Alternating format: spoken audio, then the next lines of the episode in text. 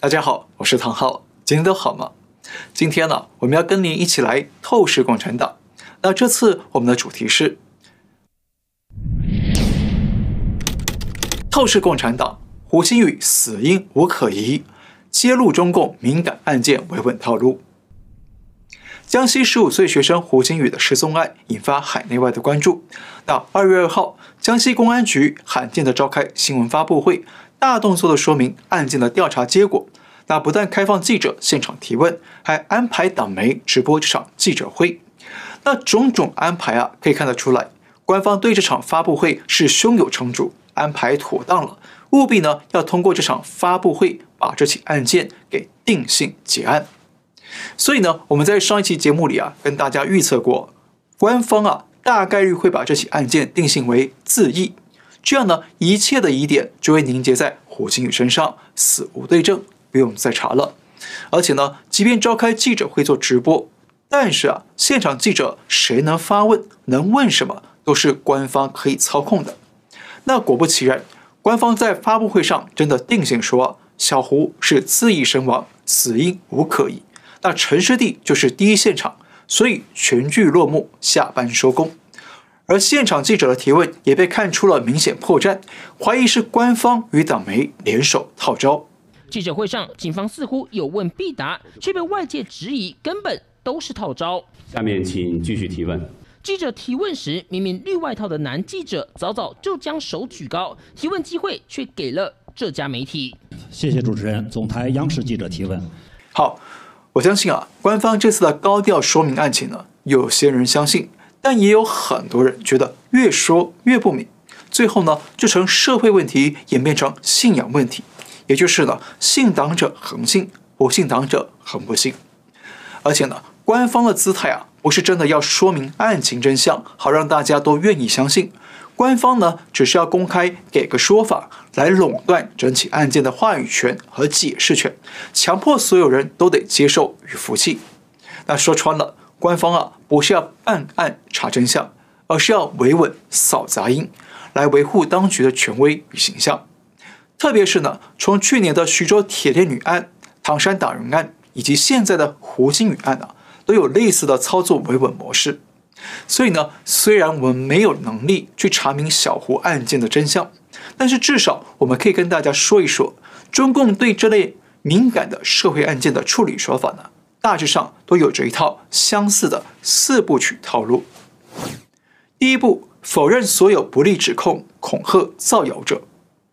不论是铁链女案、唐山打人案或者胡新宇案，案件开始爆发的时候呢，都在民间引发轩然大波。那接着，各式各样的相关爆料与线索就开始流传了，然后呢，就出现越来越多不利于共产党、不利当局的消息。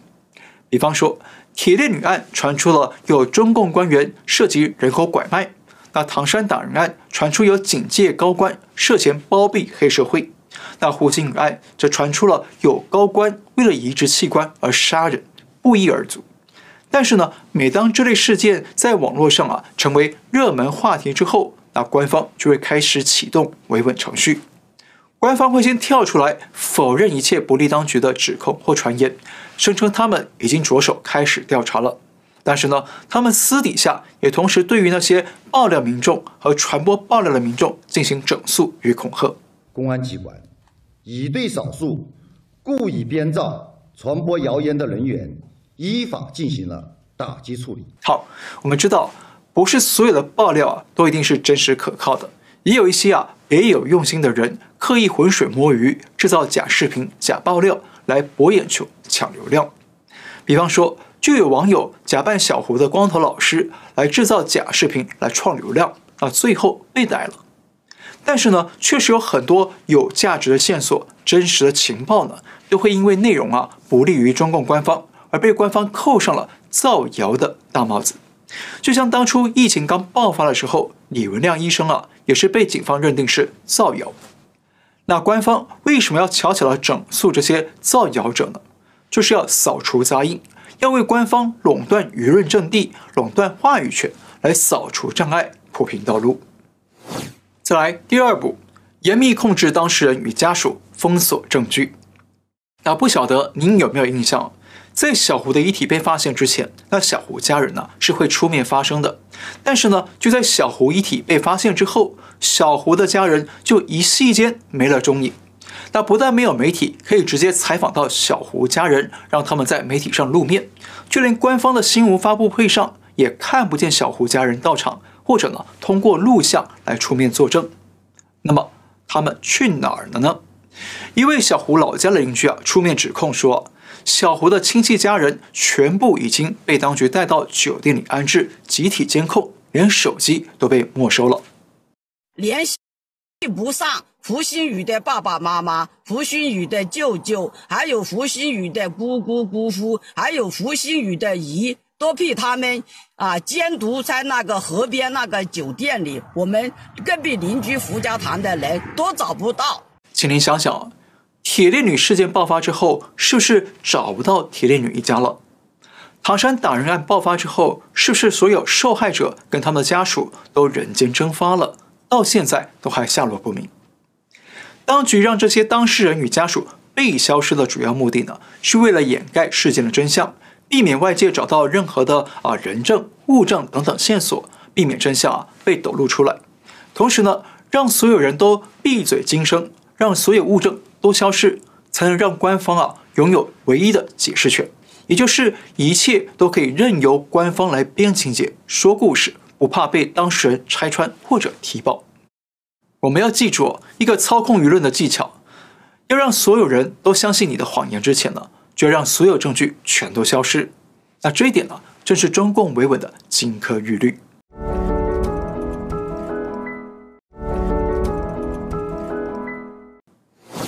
第三步，声称调查案件，制造官方版本故事。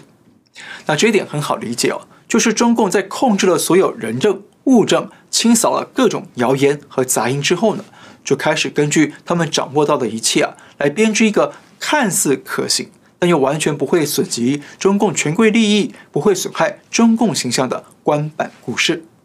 比方说。唐山打人案一开始传出了有四名受害者有人被性侵、被打死，所以才会令人发指、全网愤怒。但最后官方给出的版本呢，居然是两人轻伤二级，两人轻微伤。那很显然，官方想要大事化小，但是呢，却又始终不让受害者露面，不让家属露面。那当局啊，严密封口的程度啊，根本违背了轻伤的比例逻辑。至于小胡的案子就更明显了。一开始呢，整起案件呢涉及了各式各样的他杀传言，认为遗体发现的地点呢不是第一现场。但是最后官方给出的版本却是最简单的自缢，生前啊就有自杀倾向，所以呢死因无可疑。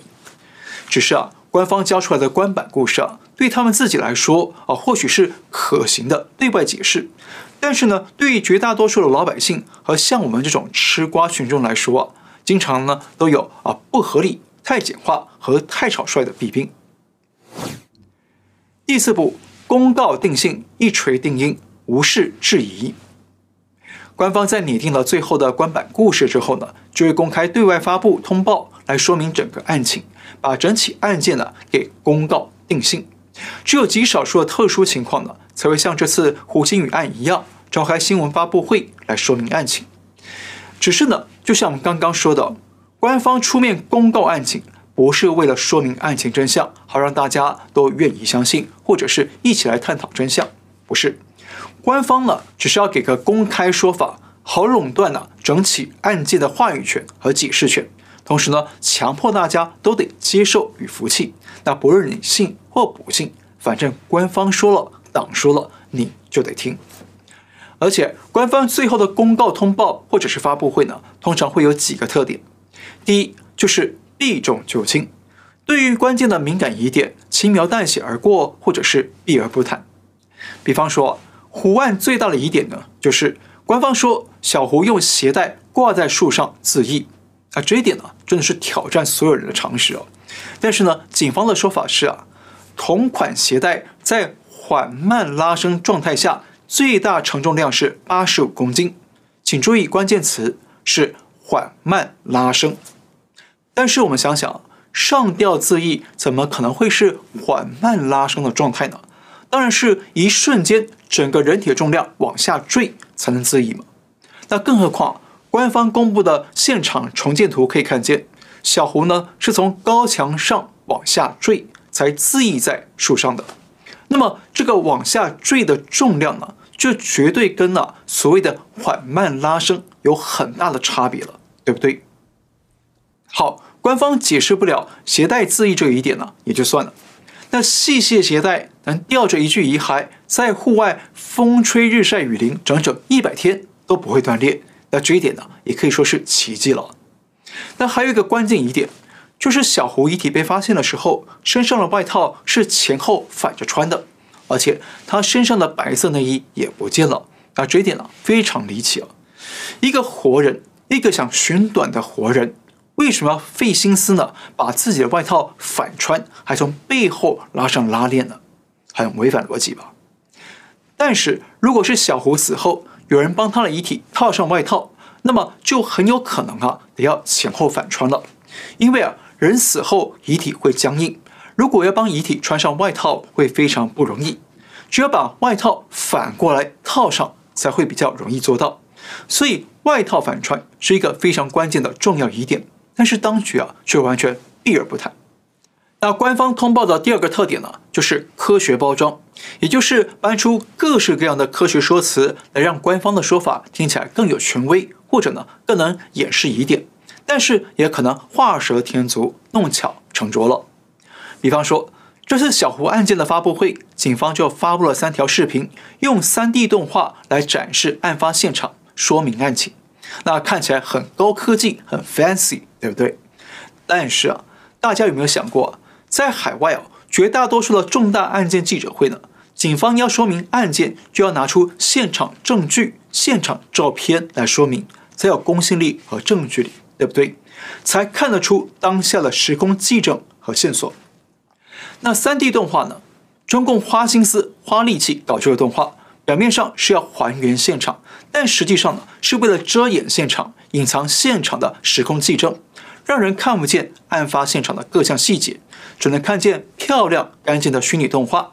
那这样呢，就可以避免外界啊看见更多的现场线索，也避免外界看出警方说辞的不合理与矛盾之处了。但其实呢，在我们看来呢，这种科技包装反而曝光了中共警方自己是底气不足，怕行家看穿更多的技证跟线索，所以呢，干脆全面掩盖第一手证据。同时呢，让家属完全噤声，这样呢，就能让官方的说辞一锤定音，息事宁人。那至于外界的种种质疑与不满呢，那中共只会啊充耳不闻，或者呢继续私下派人整肃，铲除杂音。但是啊，中共的高压维稳呢，只会激起更多的民怨与不信任。那人民对中共的信任与认同呢，只会江河日下。好，以上呢就是我们跟大家分享的。中共对于敏感社会案件的维稳套路与伎俩，那我们再说一次这个四部曲：第一步，否认所有不利指控、恐吓、造谣者；第二步，严密控制当事人与家属，封锁证据；第三步，声称调查案件，制造官方版本故事；第四步，公告定性，一锤定音，无视质疑。好，今天先聊到这里，感谢您收看，我们下次再会。